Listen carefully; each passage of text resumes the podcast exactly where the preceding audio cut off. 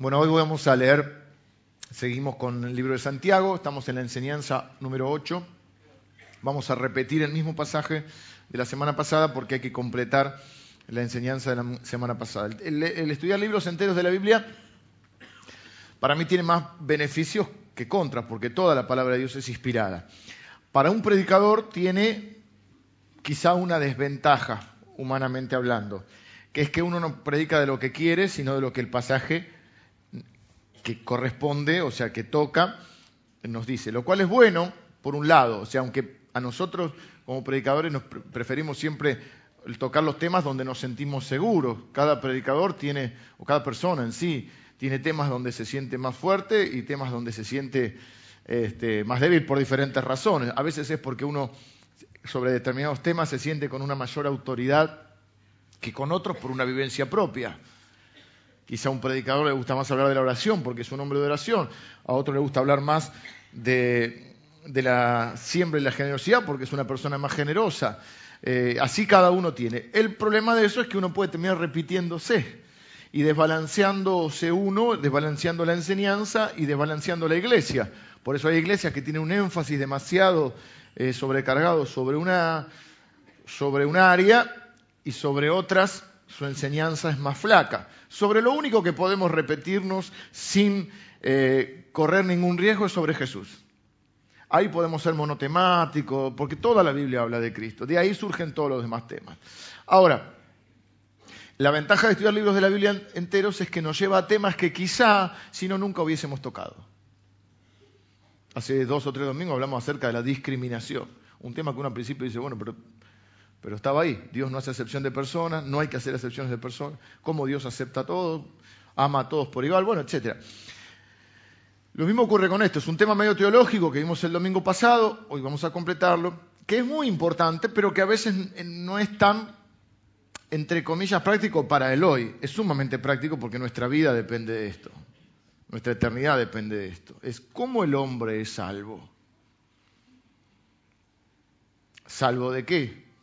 Bueno, salvo de la muerte eterna, salvo del infierno, salvo de la ira de Dios, salvo de Satanás. ¿Cómo el hombre es salvo?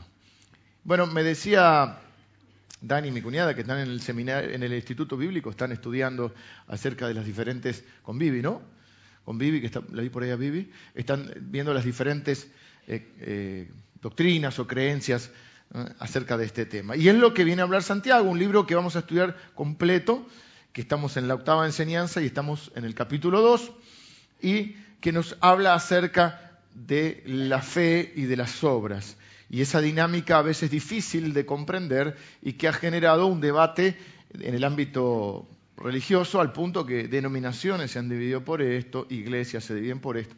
Y el domingo pasado vimos acerca, dividimos el tema, vamos a leer el pasaje, vimos acerca de la fe muerta y la fe viva. Dice, ¿podrá la fe salvarle sin obras. Esa fe muerta no. Es una fe muerta. Y vimos las características de la fe muerta, que tiene información pero no tiene transformación, que es una fe que tiene información pero es rebelde, que es una información que es una fe que, que conoce pero no ama a Cristo. Bueno, hablamos acerca de esas cosas. Y hoy voy a hacer este contraste que quizá para muchos de ustedes no está, es como que te meto en un debate que no estaba, pero es lo que nos toca hoy de la palabra de Dios y es importante que lo sepas porque aunque no sepas el debate, tenés que saber en qué está sustentada tu salvación. Y que obviamente nosotros creemos que está sustentada en la obra de Cristo. Uno de los pilares de la reforma, de la cual han surgido la mayoría de las iglesias evangélicas, uno de los pilares de la reforma es la salvación por la fe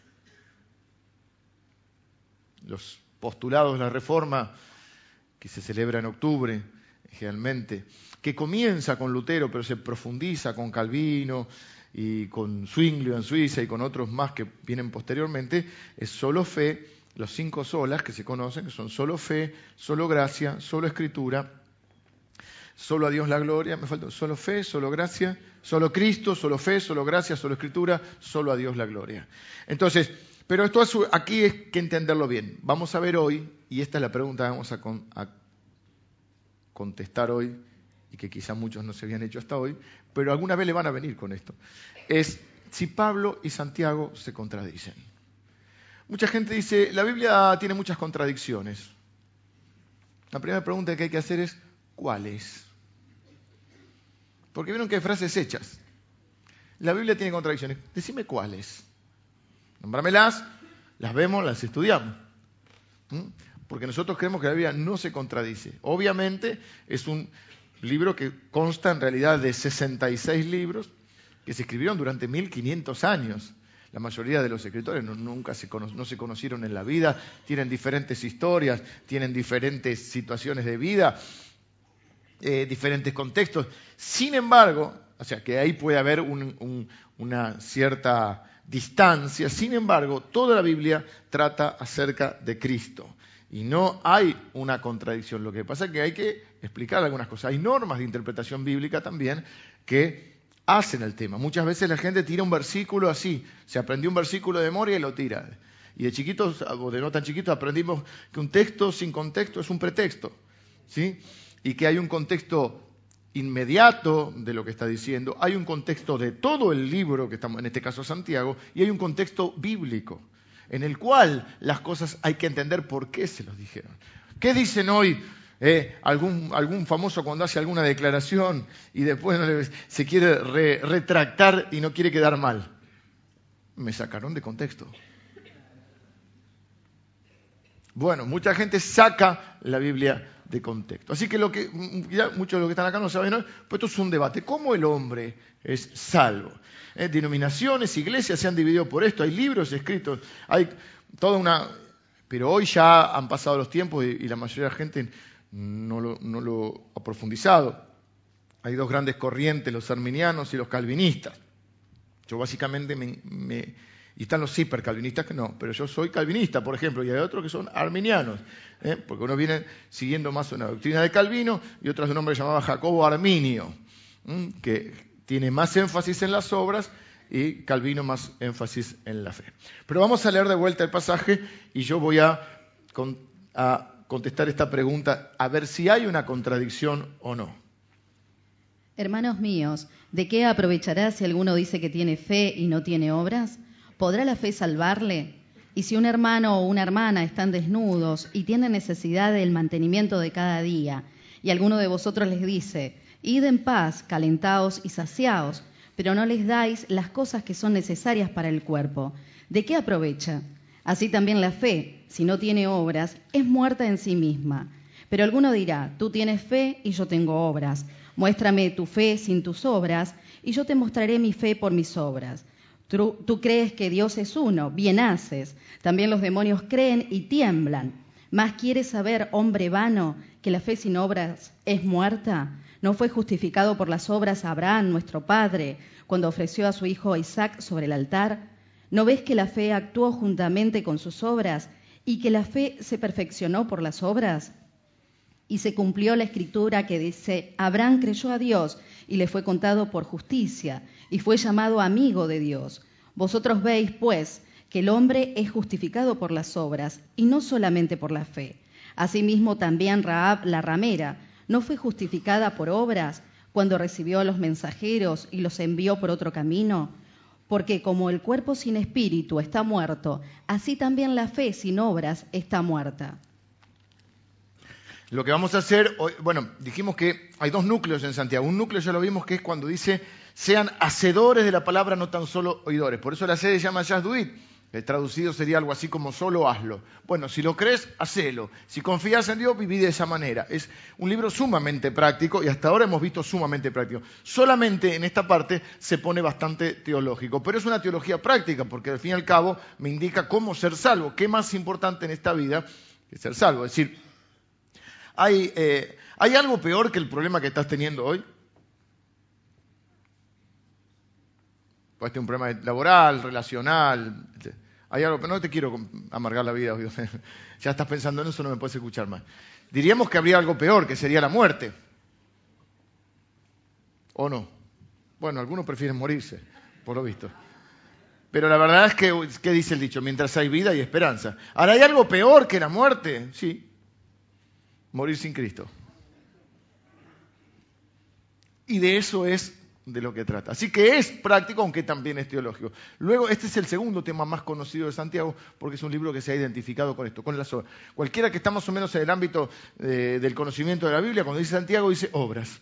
Y está visto de una manera mal, porque vamos a ver que hay Vamos a llamar buenas obras y malas obras. Así como dijimos que hay, cuando dice, ¿podrá la fe salvarle? ¿Cómo no va a poder ser? Porque esa es una fe muerta. Lo que no puede salvarlo es una fe muerta. Es una fe que tiene conocimiento, pero no ama a Cristo. Una fe que, tiene conocimiento, pero que no produce cambio. Una fe que tiene información, pero no tiene transformación. Una fe de, de la boca para afuera, diríamos. Que es lo que explica en todo lo que luego explica. Ahora, Alejandra, estás por ahí. Porque vamos a leer dos, si, si no los leo yo, no hay problema, tenés el micrófono. Hay dos versículos que son los que aparentemente traen una contradicción. El primero es el 2.24. Vosotros veis, pues, que el hombre es justificado por las obras y no solamente por la fe. Este que van a usar, todo lo que lo que digamos, agarrar así. Si lo leemos así, es bravo. Ahora, vamos a compararlo con este que es más, para ver si se contradicen. Este, ¿quién lo escribió? Santiago. ¿Qué escribe el apóstol Pablo? Romanos 3:28. Lo leo yo que lo tengo acá a mano. Si, lo, si la luz acá. Concluimos pues que el hombre es justificado por fe sin las obras de la ley. O sea que hay una aparente contradicción. Vamos a ver si esto es una contradicción o no. Históricamente esto ha dividido aguas. Muchos de ustedes se criaron en un contexto donde tenían que hacer buenas obras para ganarse el amor de Dios, para ganarse la salvación. Algunos de ustedes crecieron tratando de subir una escalerita, portándose bien, y van subiendo tres, cuatro escalones y de golpe se mandan alguna y pum, pum, pum, pum, van rodando para abajo y se pasan la vida tratando de subir esa escalera para llegar al cielo. Había una serie que era Camino al Cielo. Algunos, depende también la religión en que entres, van a ver en qué consiste esa lista de cosas que tenés que hacer para ganarte el amor de Dios y por ende la salvación. Tengo que reencarnar, tengo que hablar en lenguas, tengo que dar los diezmos, tengo que caminar o peregrinar hasta un lugar. ¿Qué es lo que tengo que hacer? Porque el ser humano tiene esa, idea de que tiene que hacer algo. Y eso se, se traduce hasta en nuestras relaciones. ¿Qué tengo que hacer para que me amen? Tengo que impresionar a la gente diciéndole lo que tengo para que me valoren.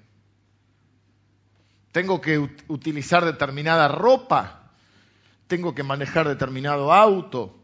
Tengo que vivir en determinada zona. Tengo que tener algún título o algo para que la gente me acepte. Y todos vamos a decir, no, a mí no me importa nada de eso, a mí que me acepten como soy. Mentira. Todos buscamos la aceptación y la valoración de los demás. Y algunos, abuelos, abuelos, la bendición más grande que tenemos, abuelos y papás, pero a veces ha habido algunos casos donde ha habido una comunicación errónea. Si te portas bien, el abuelito te va a querer. O sea que si te portas mal, el abuelito no te va a querer tanto. Y entonces estamos ahí. Los noviazgos enfermizos también. Buscamos a la otra persona para que nos haga feliz. Por eso después si me dejas, me mato.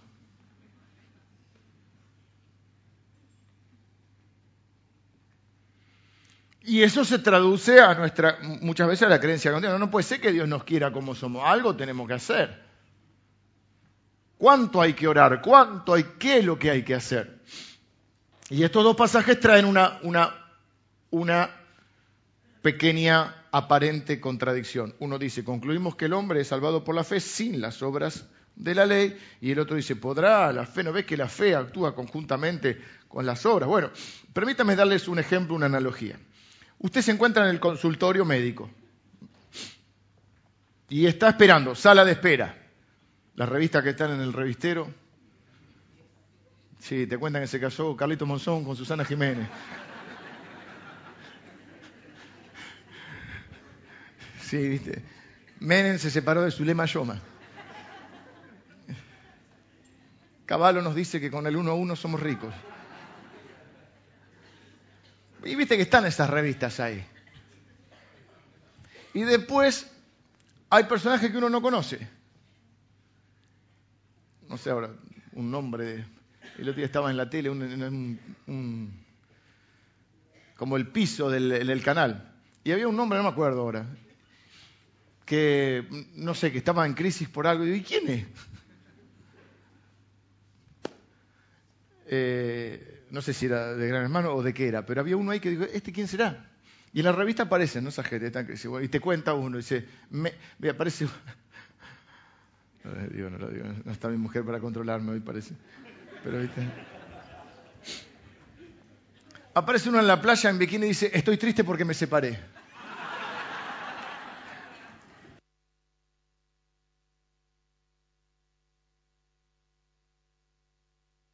Como que no se la ve muy triste. Bueno, esas cosas. Mientras estás ahí, escuchas dos consultorios. Viste que hay multiconsultorios, dos consultorios. Y el médico, que primero entra uno y le dice, bueno, usted tiene que ponerse en movimiento, tiene que empezar a caminar, a trotar, ser activo. Bueno, es lo lógico.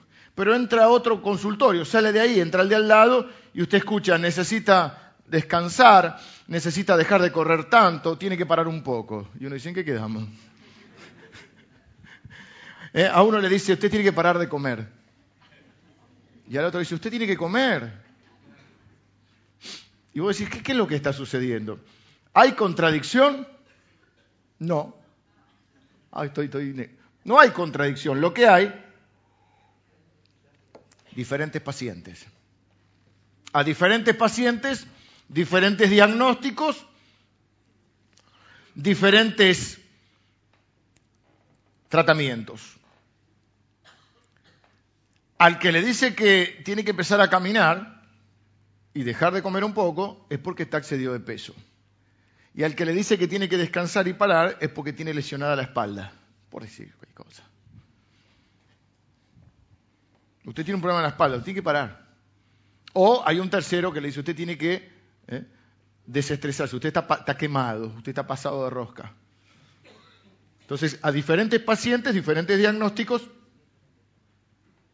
y diferentes tratamientos. Entonces, cada diagnóstico o cada tratamiento tiene sentido. Santiago escribe, por eso es importante entender las normas de interpretación bíblica, Santiago escribe a unos pacientes y Pablo escribe a otros pacientes. Santiago escribe a un público y Pablo a otro. Santiago está escribiendo a gente que es muy religiosa que sabe mucho y hace poco. O sabe mucho y no hace mucho. Y está confiada en que dice, nosotros tenemos fe porque tenemos conocimiento. Por eso le dice, sí, usted tiene conocimiento, son monoteístas. Los demonios también son monoteístas, muchachos. Los demonios tienen mejores declaraciones teológicas que muchos de nosotros. Tú eres, yo sé quién eres, tú eres el santo de Israel. Tú eres el Mesías, tú eres el Cristo. los demonios tienen más información que nosotros, pero los demonios no son cristianos, no van al cielo. No aman a Jesús. Entonces Santiago escribe principalmente a personas religiosas que no están haciendo mucho, que han asistido por mucho tiempo a la iglesia, bostezan de vez en cuando, se sientan en el mismo lugar, llenan su... se molestan si alguien les ocupa el lugar, etcétera, etcétera. Y nos cuentan de cuando estuvieron en la campaña de Billy Graham o de Luis Palau y que eran camilleros de Anacondia, cuando les daba el cuerpo, porque ya no les dan. Y está bien todo eso, no está mal. El punto está en que se quedaron ahí y hoy su fe está muerta. Entonces Santiago los tiene que decir, ¡eh! ¿Tienen fe? Bueno, pónganla por obras. Creen, los demonios también creen. Saben, los demonios también saben. Pero eso es una fe muerta. ¿Por qué? Porque ¿qué es lo que no tiene? Una relación dinámica y viva con Cristo. En otras palabras, aunque no es exactamente, no está correctamente, porque la, palabra religión está mal usada en realidad, pero es como dije, para que se entienda, es como decir, tienen religión pero no tienen relación con Cristo. En realidad tienen religiosidad. Es decir, el sustento de su fe no es Cristo. El sustento es lo que ellos hicieron, los años que tienen de cristiano, que el papá lo trajo a la iglesia, que el abuelo lo trajo. Que es una bendición eso. No estoy diciendo que esté mal eso. Ni está mal tener conocimiento de la palabra de Dios, ni haber estudiado, ni haber participado de la campaña de No está mal eso. Lo que estoy diciendo es que el sustento de la fe no puede haber otro fundamento que Cristo. Y su obra. Por eso Pablo dice, yo tengo, ¿ustedes de qué quieren hablar? Dice Pablo, de, formación teológica. Yo tengo más formación teológica. Un poquito suena cancherito. ¿Qué, quieren hablar? De, de apellido.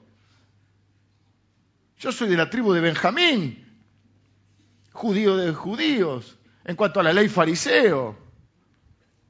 Estudié con el mejor rabino de la época, con Gamaliel, circuncidado el octavo día. Pero todo eso sin Cristo, eso no sirve, es basura, dice.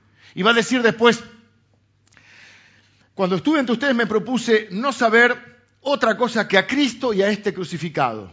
Son dos cosas, Cristo y el crucificado. Significa la persona de Cristo y la obra de Cristo. Nuestra fe se sustenta en la persona de Cristo y en la obra de Cristo. Y no hay que agregarle nada. Dice la Biblia que Jesús dijo en la última oración, Juan 17, la oración más larga registrada en la Biblia y que hace un tiempo descubrí que la única manera de que esa oración llegue a nosotros, si Jesús estaba solo orando, ¿cómo llega hasta nosotros? ¿Cómo la escribe Juan? Porque está registrada en el Evangelio de Juan. Se la tiene que haber contado Jesús. Porque los tres que estaban con él se durmieron. Y es la oración más larga en la Biblia registrada de Jesús. Y Jesús dice en esa oración, Padre, he acabado la obra que me diste que hiciera. Y en la cruz, en las famosas siete frases que Jesús dice en la Biblia, en la cruz, una de las que dice es, consumado es. ¿Mm? Tetelestai, que significa cancelado, como cuando vos pagas una factura en un negocio y le ponen el sello. Cancelado. Él dice, hecho está. Por lo tanto, agregarle algo es Jesús y solo Jesús a los fines de la salvación. Decir Jesús y hay que orar. Jesús y cuatro Padres Nuestros. Jesús y ir a, Luján ir a la Meca. Jesús y hablar en lenguas. Jesús y bautizarse. Jesús y dar el diezmo. Todo eso no es bíblico. Todo eso son buenas obras que son el resultado de mi fe. Mi fe se manifiesta a través de esas obras. Pero no es que por esas obras yo voy a ser aceptado, amado o salvado por Dios. Todo intento de agregarle algo a la obra de Cristo es una herejía porque es un menosprecio de la obra de Cristo. No es, bueno, bueno, Cristo hizo su, obra, ahora vos tenés que hacer... No, no, no. A los fines de la salvación es Cristo. Pero, si no entendemos bien acá, por eso este, está esta aparente contradicción. Pablo, en cambio, escribe principalmente a gentiles, a no judíos, a gente que no tenía costumbre religiosa. Son un montón de personas que él está pastoreando que no son cristianos o son cristianos nuevitos, recién convertidos, y todos están asustados. Che, che, ¿me iré al infierno? No, no, la obra de Cristo es suficiente. Pero ¿por qué no le agrego algo? ¿Por qué no me circuncido? Porque había una corriente dentro de los... el cristianismo nace dentro del seno judío hay una corriente y dice, bueno, ¿qué hacemos con los que no son judíos? Ellos creían que Jesús o el Evangelio era solamente para los judíos. ¿Qué hacemos con los que son judíos? Y bueno, que vengan, pero que dejen de comer cerdo, que se circunciden. Los, gentiles votaban que no. Eh, y una serie de cosas. Entonces, ¿qué te parece si le agrego algo? Y Pablo dice, no, no, pero si, me bautizo, sí bautizate, pero no es para agregarle a la obra de Cristo. Y, y si hablo en lengua, habla en lenguas. ¿Y, cuánto dinero debo dar? Ofrendar a la causa de Dios, pero no para ser amado ni salvado por Dios. La obra de Cristo es suficiente. Pablo dice, Jesús lo hizo todo. ¿Estás seguro? Sí, estoy seguro. Diferentes pacientes, diferentes problemas, diferentes tratamientos. Si usted escribe a personas religiosas que se las saben todas pero no hacen nada, usted le dice, hagan algo. La fe sin obras es muerta. Si escribe a personas que hacen mucho pero que no confían en la obra de Cristo y que la obra de Cristo es completa, usted le tiene que decir, necesitan confiar en Él, necesitan confiar en Cristo. ¿Mm? El enfoque principal de Pablo es cómo nos volvemos cristianos, cómo una persona se vuelve cristiana. El enfoque de Santiago es cómo un cristiano vive la vida en Cristo, cómo un cristiano vive la vida que resulta de esa fe. Es decir, somos salvos por, no somos salvos por nuestras obras, sino por las obras de Cristo. Y después, Cristo, por medio nuestro, hace obras. De eso voy a volver al final de la enseñanza. El domingo pasado dije que Dios, dice la Biblia, preparó de antemano obras para que nosotros nos vayamos encontrando con esas obras. Bueno, vamos a reconciliar, por las dudas, si no quedó claro, a reconciliar a Santiago y a Pablo. Primero, primer punto para reconciliarlo, los amigos no necesitan ser reconciliados. Nunca eh, hubo un desacuerdo manifiesto entre Pablo y Santiago. Pablo, para los que lo conocen, tenía mucho carácter, carácter fuerte, tuvo conflictos. Pablo, por ejemplo, tuvo un conflicto grande con Pedro, porque Pedro en un momento se dejó llevar por los judaizantes. Estos que te decían, bueno, acepten a Cristo, pero hagan todo esto. Dice la Biblia que Pablo lo cuenta diciendo que a, Pedro lo resistió cara a cara. Cara a cara, que están los partidos de fútbol, ven donde se ponen los dos y golpeamos la cabecita. ¿Eh? Cara a cara, o sea, hubo una discusión fuerte. Nunca menciona que tenga un conflicto con Santiago. Sí menciona que cuando recibe el llamado de Dios va a verlo a Santiago, va a pedir la bendición de Santiago, va a pedir el consejo de Santiago. Porque si uno quiere aprender algo, qué mejor que aprender del hermano de Jesús, ¿no? Pastor de la iglesia de Jerusalén. Y, Pablo iba y hacía todos sus viajes y volvía y daba cuenta. Esa gente que decía, ¿a quién le das cuenta? A nadie. A Dios, porque a mí me llamó Dios. Si hay alguien que tenía la excusa perfecta para decir que de no reportar a nadie, solo a Dios, era, era Pablo, porque a, él se le apareció Jesús. ¿Quién te ordenó? Jesús. ¿Quién te llamó? Jesús. ¿A quién reportas? A Jesús. Hay personas que me dicen, yo soy profeta, evangelista, predicador, no sé. ¿Dónde te congregas? Y ahí comienzan a hablar en lenguas. ¿Dónde te congregas? Le pregunta más. Quiero compartir. ¿Querés compartir el culto? Sentate. Me dicen quiero compartir, que quieren predicar. Yo no te conozco. Si no si te congregas en algún lado, no me congregué. Son rambos espirituales.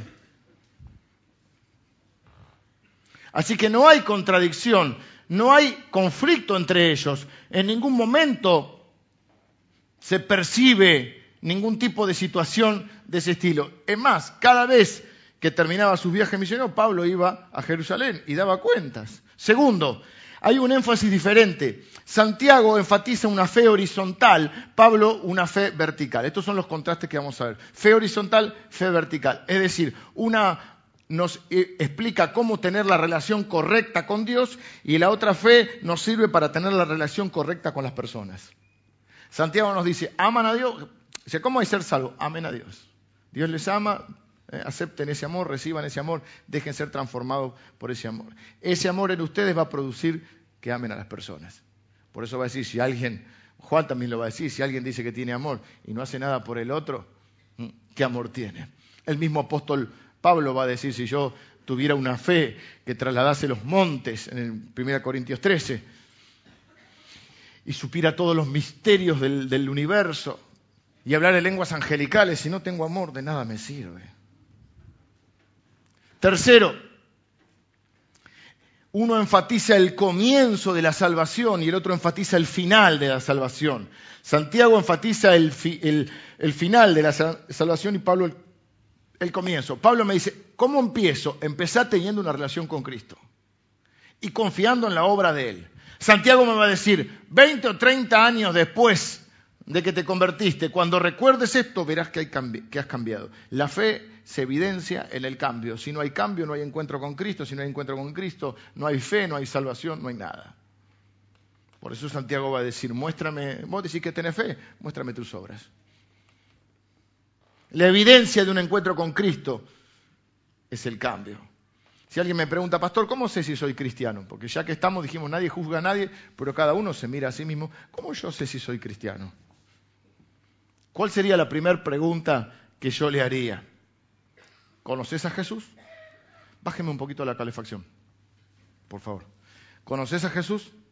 ¿Te encontraste con Él? En ese conoces incluimos amar a Jesús, ¿no? ¿no? Dijimos que los demonios saben quién es, no estamos hablando de que sabes quién es, si conoces. Segundo, ¿qué hizo en tu vida? ¿qué produjo en tu vida? Si me decís, no conozco a Jesús, te diría, oh, no, no, sí sé quién es, no. Conocer de, tener una relación con él. Si me decís, no conozco a Jesús, te diría, bueno, te queremos mucho, no sos cristiano. Si me decís, sí, conozco a Jesús, sí, este, tengo una relación con él, bueno, la segunda pregunta que te haría es, ¿qué hizo en tu vida? Bueno, conocí a Jesús en el 1980, repito, campaña de Vidirán, levanté la mano, o en un campamento juvenil, ¿y qué hizo en tu vida? Nada. Estoy igual que hace... No te vamos a juzgar. Pero yo revería, revería, se dice. Volvería a ver si soy cristiano. Porque la evidencia de un encuentro con Cristo es el cambio. Uno enfatiza el inicio y otro la continuación. Cuarto, Santiago escribe, dijimos, a personas religiosas un poco apáticas. Eh, Pablo a personas perdidas. Personas que, creen que se van a ir al infierno. Los religiosos son un poco a veces perezosos y dicen, sí, sí, yo tuve un estudio bíblico una vez, ya contestaron todas mis dudas, no tengo más dudas. y así que no lo volví a leer la Biblia. A la iglesia voy dos veces al mes. Bueno, si no llueve. Y si no es el cumpleaños de la tía Rosa, bueno, si no voy una. Pero muy largo. O sea, 24 horas por 30 días, sáquenme la cuenta. 3 ¿eh? por 2, 6, 3 por 4, 12, 120 horas. ¿Cuánto es? 1200 horas, digo. Bueno, no sé, por ahí, pero una hora es mucho. Muy largo. Me siento siempre en el mismo, eso sí, me siento siempre en el mismo lugar. Me da una bronca cuando se siente un nuevo ahí. Un nuevo, ¿no? Etcétera. Me fui antes de que terminara el culto. Así aprovecho más temprano y aprovecho antes de que pasen la ofrenda. El rito se ha vuelto un ritual, una rutina.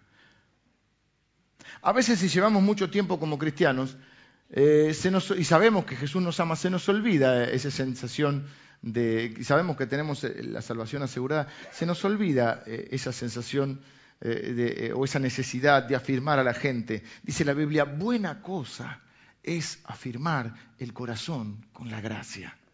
Y a veces nosotros mismos, que hemos necesitado esa gracia, luego casi que nos ponemos del otro lado. Nos reímos de los fariseos, nos reímos de los religiosos, nos reímos de los curas, nos reímos de los pastores, pero después somos los primeros en que cuando alguien hace algo, somos los primeros en caerle encima. Somos los primeros en ponerle un montón de reglas. Ok, ¿querés venir a la iglesia?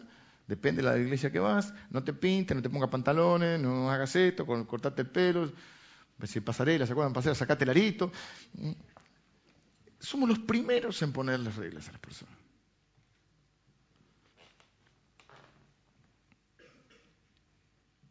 Por eso hay personas que se andan convirtiendo todos los domingos. Al principio es lógico, porque uno no comprende justamente todo el proceso que se produce de la salvación. Entonces, cuando el pastor, en este caso yo, hago el llamado a salvación, se vuelve a convertir. Otro lo que le pasa es que yo me convertí, pero en la semana, ¿qué pasó? De golpe se le cruzó un, ¿cómo se dice? Un, ratón, ¿no? Bueno, un ejército de ratones. Se le cruzaron cosas en la calle y dice, no, yo soy un hipócrita, yo no me convertí. Resulta que, ¿cómo yo estoy sintiendo esto si yo soy cristiano? Entonces viene el domingo se convierte de vuelta y así se va a convertir. Porque dice, uh, esto, perdí la salvación. Y dice el otro, y, y andan perdiendo y ganando la salvación y se andan convirtiendo 20 veces. Yo entiendo, por ejemplo, el buen, momento que hemos vivido, el buen recuerdo que tenemos del bautismo. Hay gente que me pide bautizarse de vuelta. Y no es que yo no quiera trabajar más, pero no, no tiene sentido. No hay ningún sustento bíblico. Ay, pero es tan lindo. Es lindo tener hijos, va a tener un hijo de vuelta. Bueno, algunas sí, otras. O sea, no, no, no. No hay sustento bíblico. Para renovar la fe.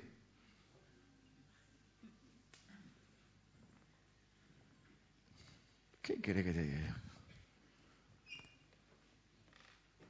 Ora más, lee la Biblia, ama al prójimo, pero no, no. ¿Cómo llegué acá? Ah, porque hay gente, claro, que viene, no, no, no, hay gente que viene y, honestamente hay gente que me pregunta y no todos los casos son iguales, como todos, diferentes pacientes, diferentes tratamientos. Viene una persona, y a, veces me pregunta, pastor, yo vengo de tal iglesia. Bueno, depende. Y me bauticé, pero depende, ¿de qué iglesia viste? ¿En nombre de quién te bautizaste? Nosotros bautizamos en nombre del Padre, del Hijo, del Espíritu Santo. Pusiste tu fe en Cristo. No, a mí me bautizaron cuando era chico, con todo respeto, cariño y amor. A vos te tiraron agua en la cabeza cuando eras bebé. Eso no es el bautismo de la Biblia. Jesús dijo, el que creyere y fuere bautizado. De hecho, la palabra bautismo, me meto un segundo en esto, porque muchos, algunos se quieren bautizar otra vez, dos veces y algunos no se quieren bautizar. Ah, no, porque soy salvo por la fe. La fe engendra obediencia y el bautismo es un mandamiento. La palabra bautismo es una palabra que es baptizo, que significa sumergir. Entonces, con todo respeto para el que lo, hay incluso hermanos eh, en otras denominaciones que no bautizan por, eh, por inmersión, como le llamamos nosotros, sino por aspersión. O hermanos que son eh, hermosos y fantásticos, pero que, que tienen otro tipo de ritual. Entonces, si alguien viniera acá y dice, pastor, ¿usted cree que yo debería bautizarme por inmersión? Yo creo que sí. Y si ya se bautizó por inmersión, si no se bautizó por inmersión, y si ya se bautizó por inmersión, tendríamos que ver qué es lo que, qué es lo que, hiciste, bajo qué, eh, bajo qué autoridad espiritual, no por mí, sino bajo qué convicción te bautizaste. Pero hay gente que anda perdiendo y ganando la salvación porque depende de ellos. Quinto, hay una fe que completa y hay una fe que compite. La fe que Santiago enfatiza es la fe que completa. Dice, la fe engendra obras. Vos decís que tenés fe, muy bien, mostrame tus obras. Esa fe, esas obras completan. Eh, son el resultado, no completan la salvación. Es una fe que completa, es, esa obra completa la fe, es una buena obra que lo que hace es darle evidencia de la fe. La, la obra que habla Pablo son las obras que compiten contra la fe. Es, ok, está la fe y están las obras. ¿Sí? Si vos querés ser salvo, no te alcanza con la fe, tenés que tener obras. Esa es una fe que compite. ¿Se entiende? Si no lo explico de vuelta. Acuérdense que son públicos diferentes. Unos son los que decían, bueno, el hipercalvinismo hace eso. Un hiper hipercalvinismo. Llegó un momento que viene hipercalvinismo. Y no prediquemos, y total el Señor va a salvar a los que quiere. Porque la Biblia dice que somos elegidos antes de la fundación del mundo. ¿Por qué vamos a predicar? ¿Para qué vamos a orar? Si Dios va a hacer lo que quiere porque es soberano. Es una postura errónea. Nosotros enseñamos que son como un ejemplo mejor que encontramos como dos pedales de una bicicleta, donde Dios habla y el hombre responde. Dios, la gente salva por la locura de la predicación. Dios envía su palabra, hace lo que quiere su palabra, el Espíritu Santo convence de pecado, justicia y juicio, nosotros nos arrepentimos, recibimos el perdón de nuestros pecados. ¿eh? Dios te convence de pecado, vos te arrepentís. Siempre hay una devolución en eso. Así que está la fe que completa y la fe que compite. Las obras que compiten contra la fe son las rutinas religiosas. Algunos hábitos o ritos no están mal. Están mal si cambian el fundamento, si reemplazan la relación con Dios. Esa persona dice, soy cristiano, sí, ¿por qué? Porque voy a la iglesia del pastor fulanito, eh, ya pasé por 25 iglesias, pero ahora estoy en la del pastor fulanito y después de esto, eh, porque voy todos los domingos o porque puse una ofrenda o porque hice esto. O sea, o porque me, de chiquito me bautizaron o porque fui a la Meca o porque rezo tres veces al día. Obras que compiten con la fe en la obra consumada de Jesús.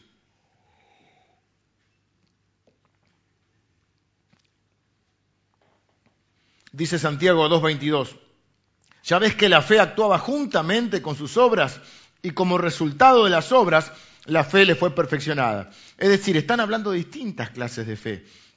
Obras malas que compiten contra la fe, no creemos en esas obras. Pero Santiago habla de las obras buenas que completan la fe.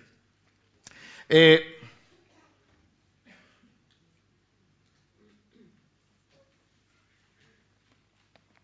para completar esto, sé que es un tema teológico, es el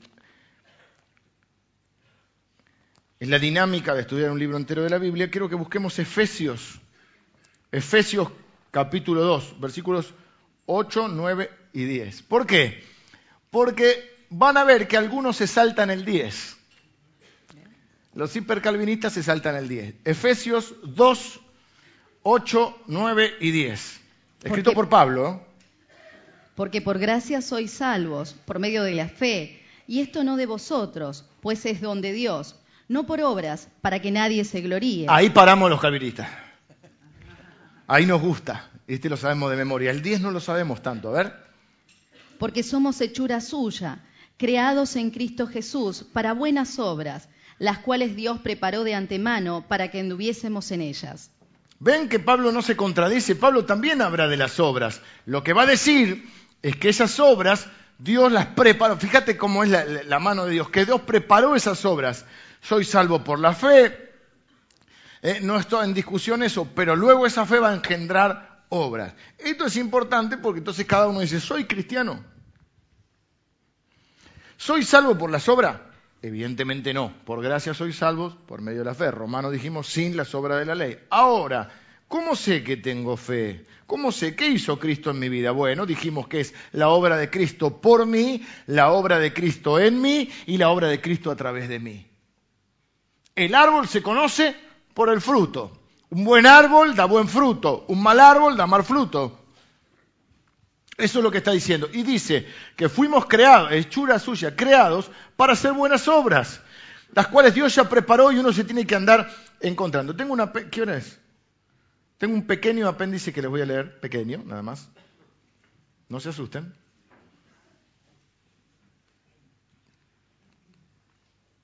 con respecto a las obras. Hoy aparecer un defensor de las obras. Somos hechura suya, creados en Cristo Jesús. Esa es nuestra identidad. ¿Sí? ¿Para qué? Para buenas obras las cuales Dios preparó. El punto es poner las, obras en el orden correcto. Las obras de Jesús son las que nos salvan. Él obra en nosotros, después obra por medio de nosotros y nosotros dice que somos creados para para gloria de Él, para, para alabanza de su gloria. Es decir, que Jesús dijo también que los hombres van a ver nuestras obras y van a adorar a Dios. Nuestras obras son el testimonio que nosotros tenemos. Quiero darte un par de puntos, no te voy a decir cuántos son, pero así cortitos. Los voy a leer para que nadie se asuste. Las buenas obras. Primero, toda obra que sea por la gracia de Dios y para la gloria de Dios es una buena obra. Estoy hablando de las buenas obras. Toda buena obra. Así que no decimos, no, no lo sé si lo voy a hacer, a ver si me vuelvo un religioso. No, hace buenas obras. Hace buenas obras. Toda buena obra hecha por la gracia de Dios y para la gloria de Dios es una buena obra. Jesús cuando vino esa mujer que le lavó los pies y dijo, buena obra me ha hecho. Toda obra. Segundo, las obras y la gracia, vimos, no se contradicen. Por la gracia de Dios nuestros pecados son perdonados. Por la misma gracia de Dios podemos hacer buenas obras nosotros. Tercero, muchas buenas obras Jesús hizo antes de ser predicador. Esto es importante, porque no es solamente...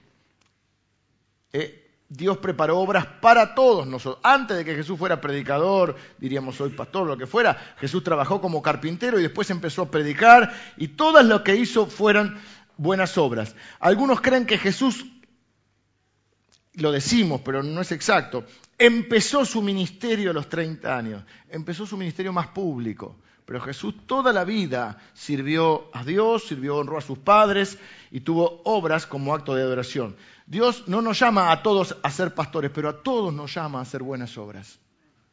A todos.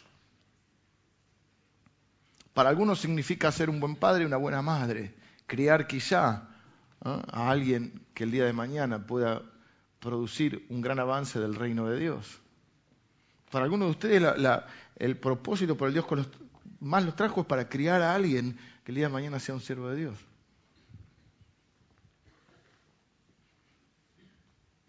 A otros Dios los creó con la capacidad de hacer riquezas para que esas riquezas se vuelquen al avance del reino de Dios.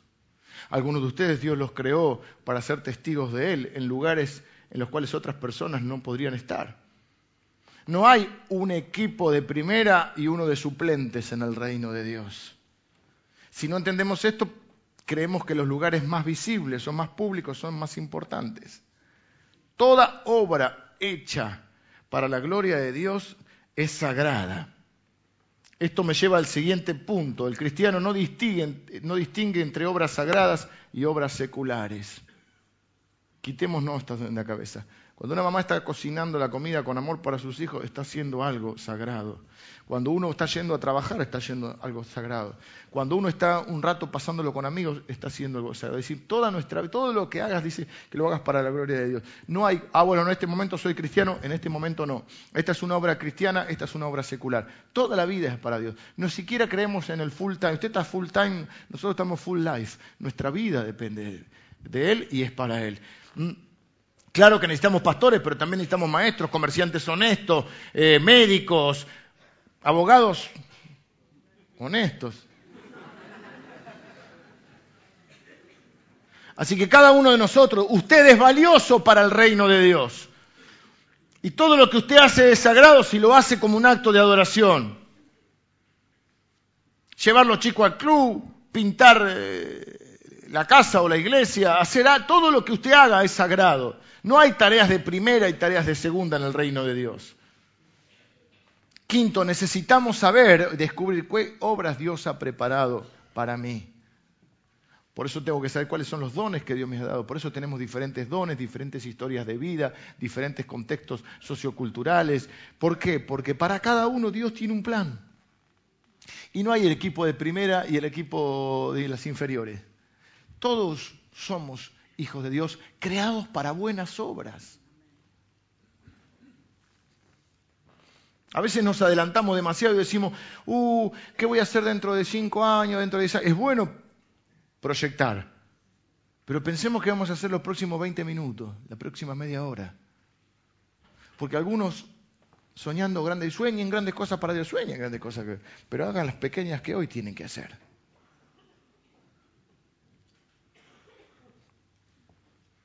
Una vez yo era pastor de joven, lo digo a la pasadita nomás. Y, no sé qué, tarea le encargué a, uno de los jovencitos. Y me dijo, no, yo estoy para otra cosa. Ah, está para otra cosa. que Dios te bendiga.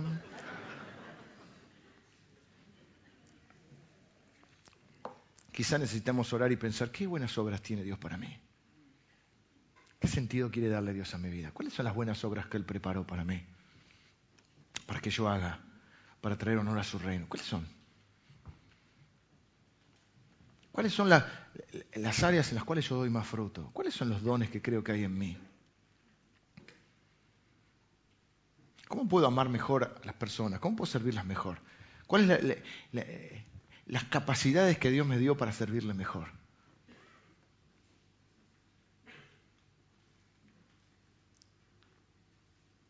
Por último, Dios no necesita buenas obras pero tu prójimo sí. Si yo diera todo a los pobres, de nada me sirve. A vos no te sirve, a los pobres les sirve. Hay uno que te va en otro punto y no, no, no, si no sirven de nada las obras, ¿eh? como el otro día, los religiosos a veces dan ganas de pegarle. ¿Viste? El tipo se queda sin trabajo, no tiene nada, y dice, bueno, tranquilo, voy a orar por vos, donde Dios cierra una puerta, abre otra, anda. ¿Viste qué dice la ¿Cómo le dice? Si no tiene un abrigo, si no tiene algo para comer. ¿De qué sirve tu fe? ¿Podrá esa fe salvarte? Esa fe no te salva porque es muerta. Pero la fe viva, dinámica en Cristo, sí, la que está sustentada en Él.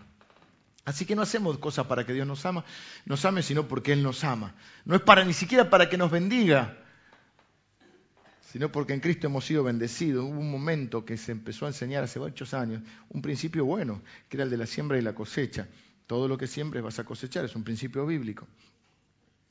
y el alma generosa es prosperada y todo. Pero no es una cosa así de intercambio transaccional con Dios. Es como decía David, de lo recibido de tu mano te damos, ofrendamos, diezmamos y, y somos generosos unos con otros porque creemos que Dios nos ha bendecido, no para que Dios nos bendiga. Entonces había alguno que no le gustaba poner el teclado que tenía, yo me Juanca, dice, este teclado no me gusta más. Entonces para hacerse el bueno, para sentirse bueno, dice, se lo voy a dar a otro, Dios me va a dar uno mejor. Después Dios no le daba nada, dice, eh, Dios, no es verdad. Estaba enojado con Dios. Entonces vos lo diste por amor o lo diste para que Dios te dé uno mejor.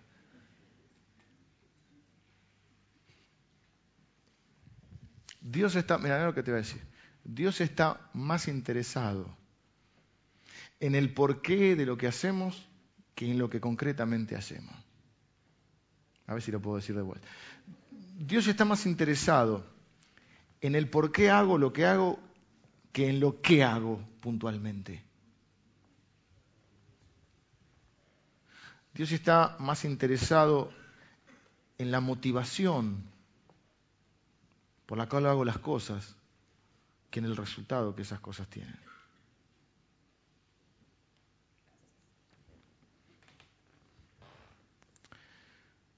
Terminé. No lo pueden creer, ni Dios lo puede creer. Gracias, gracias. Ustedes no me aplauden porque les gustó, me aplauden porque están contentos, porque van a comer temprano. Acuérdense, no sean de los que vienen una vez por mes. Dije 30 por 24. 30 por 20 serían 7200. ¿Cuántas? ¿Eso es el mes? Ponele que durmamos 8 por 3, 2, 120 horas. Bueno, un poco más. La siesta. Nos queden 500 horas, ponele. 600 horas. De 600 horas. Me estoy defendiendo. Vienen, ponele que vengas los cuatro domingos. Da mucho ya. Dos. Tres con todo un avivamiento, tres. Tres. Y yo le doy un poquito más de una hora, una hora y cuarto. Una hora y, media, dicen, me hacen así. Hora y media. Ponele que dediques al mes cuatro o cinco horas. Cinco de 500 es el 1%. No está tan mal, ¿no? No es para, no es para tampoco que te, te desesperes, ¿sí? Si alguien te pregunta, ¿por qué Dios debería salvarte? ¿Cuál sería tu respuesta? ¿Alguien? díganlo.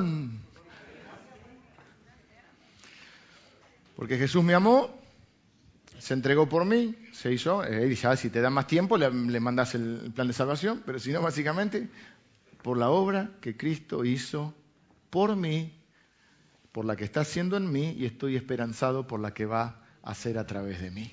Siempre es Cristo, la misma gracia por la cual te salvó, dice la Biblia que te salvó por gracia. Gracia significa favor inmerecido. O sea, Dios te ama porque te ama. Dios no te ama ni por tus ofrendas, ni por tus oraciones, ni por tus acciones. Dios te ama porque se le dio la gana, según el puro afecto de su voluntad. Pero como te ama y te acepta como sos, pero no quiere que te quedes como sos. Vengan los músicos. Este es un punto importante. Dios me ama, sí, pero no es que Dios te ama. Justamente porque te ama no quiere que te quedes como sos. Justamente porque te ama es que te quiere transformar. Te acepta como sos, pero te quiere transformar. Y solo Él puede transformarte. ¿Y por qué te quiere transformar? Porque Él preparó obras para que vos hagas y porque Él preparó una buena vida para que vos, para que vos lleves. Y porque Él sabe que cada vez que vos desobedezcas le desobedezcas a Él, no es que Él te va a amar menos, pero Él no quiere que sufras. Y Él sabe que cada vez que vos lo vas a desobedecer a Él, vas a sufrir. Si te toca sufrir por obedecer a Dios, sos bienaventurado, dice la Biblia. Si tenés algún problema en la vida por haber sido fiel a Dios, honesto en tu fe, sos bienaventurado.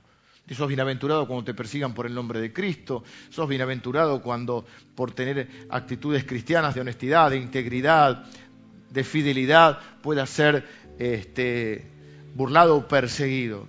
dice el apóstol Pedro, si alguno padece por la causa de Cristo es bienaventurado. Ahora ninguno padezca por ser ladrón, homicida o lo que fuera. Entonces, no estamos diciendo, ah, dale que va. No, estamos diciendo, Dios te amó tanto, que envió a su Hijo Jesús para hacer una obra por vos. Que no termina en la salvación, empieza en la salvación. Empieza con la obra que Él hizo por vos. Pero como te ama tanto, está haciendo una obra en vos. Porque justamente que, porque te ama es que no quiere que te quedes así, no quiere verte así. Quiere transformarte. Porque además te quiere usar. Pero así como estás, no te puede usar. Con ese orgullo no te puede usar. Con tanta mentira no te puede usar. Con tanto pecado no te puede usar. Con falta de integridad no te puede usar. Con amargura y rencor en tu corazón no te puede usar. Con egoísmo no te puede usar. Con falta de amor no te puede usar. Entonces, la obra de Él por vos es indiscutible. Consumado es, hecho está. Y hay una fe en Cristo que es la única manera de ser transformado en un hijo de Dios y en recibir el perdón de nuestros pecados y la salvación eterna. Pero esa misma gracia con la cual Él nos amó es la misma gracia, con la cual nos salvó es la misma gracia, con la cual Él nos va a empoderar, o sea, nos va a capacitar. Es la misma gracia que nos va a transformar y es la misma gracia que trabajando en nosotros va a hacer que nosotros tengamos una vida diferente, caracterizada por buenas obras que van a glorificar a Dios. Caracterizada por buenas obras que van a bendecir a las personas. Caracterizadas por buenas obras que van a mostrar esa fe. No solo una fe que me salva, sino una fe que me da un nuevo estilo de vida. ¿Cuáles son las buenas obras que Dios quiere hacer a través tuyo? Algo tiene que poder hacer. Y es un proceso. No va a ser el primer día hacer Billy Graham. O sí, no sé, pero no creo. Empezar haciendo lo que hoy me toca hacer, lo que hoy puedo hacer. Lo que hoy, y me voy a ir encontrando a lo largo de mi vida con diferentes obras. Y a medida que Dios me vaya transformando, porque no es que te transforma tampoco un día, Dios te salva una vez, pero la, pero la, conversión es un proceso. Y a medida que te vas convirtiendo y Dios te va transformando, te puede usar más, para más cosas. Y te vas encontrando con esas obras. Así que esto tendría que llenar. Primero, la gracia y la fe nos iguala. Somos todos iguales delante de Dios.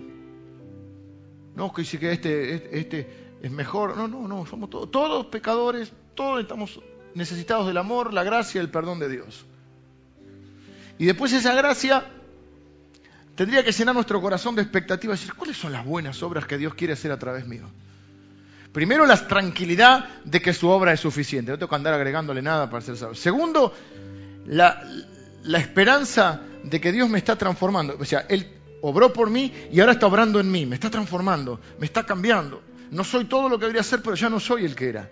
Hay una evidencia de un cambio. ¿eh? Estoy creciendo, estoy cambiando, estoy siendo transformado por Dios.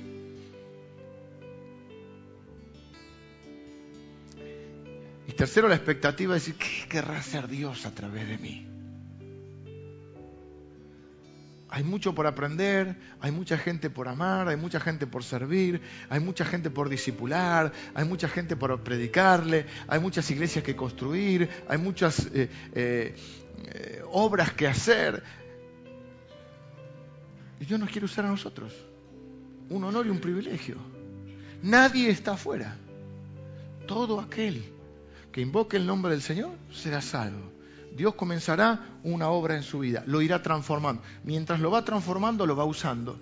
Y mientras uno más obedece a Dios, más escucha a Dios, más se va a encontrar. Porque Dios te dice, por, por eso hablamos de caminar con Cristo. Y más caminas con Cristo y más te vas encontrando con las obras que Él preparó para vos. Entonces los cristianos de esta iglesia, que son así, no van a andar diciendo la iglesia debería hacer tal cosa, porque ellos saben que la iglesia son ellos. Y cuando ven una necesidad y Dios demuestra una necesidad, no es para que llames al pastor para que la cubra, es para que vos cubras esa necesidad. Esta es la buena obra que Dios, oh, mirá la obra que me encontré, mirá qué oportunidad tengo acá de obrar. No para que Dios me ame, sino porque Dios me ama. No para que Dios me salve, no, porque soy un salvado, un bendito, un elegido de Dios. ¿Mm? Por eso cuando estés delante del Señor no vas a tener que esperar el juicio final para ver si, sos salvo o no. Vos sos salvo por Cristo. Ya fuiste salvado, condenado, castigado, salvado y resucitado. Por eso Pablo va a decir, en Cristo soy una nueva persona. Las cosas viejas pasaron, todas son hechas nuevas. Con Cristo estoy juntamente crucificado y ya no vivo yo, Cristo vive en mí, Cristo vive en vos. Oramos. Señor, te doy gracias por tu palabra. Gracias por cada persona en este lugar por la cual diste tu vida, moriste en la cruz, derramaste tu sangre para perdón de todos nuestros pecados. Señor, gracias por esa fe que pusiste en nuestro corazón, para creer en ti como único y suficiente Salvador, como Señor de nuestras vidas. Gracias, Señor, por esa fe que está engendrando nuevas obras en nosotros. Gracias por esa fe que nos, está transformando, nos está haciendo crecer. Eh, gracias Señor porque eh, la buena obra que empezaste en nuestra vida, eh, la fe nos hace creer tu palabra que dice que tú serás fiel en completarla. Gracias Señor por tu palabra. Padre, si hay alguien que estaba confiando en sus propias obras, en sus propias posibilidades, Señor, que tu palabra le traiga luz a su vida y pueda confiar en Cristo y en la obra que Cristo ha hecho. Señor, bendigo a cada persona en este lugar. Gracias, Señor, por tu palabra, porque buena cosa es asegurar el corazón con la gracia. Gracias, Señor, porque nos amaste incondicionalmente, inmerecidamente, pero con un amor completo, perfecto y absoluto. Y porque no hay nada que nos pueda separar de tu amor nada. Ninguna cosa que podamos hacer nos podrá separar de tu amor porque ese amor está sustentado en Cristo Jesús. Bendigo a cada uno de mis hermanos en el nombre de nuestro Salvador. Amén.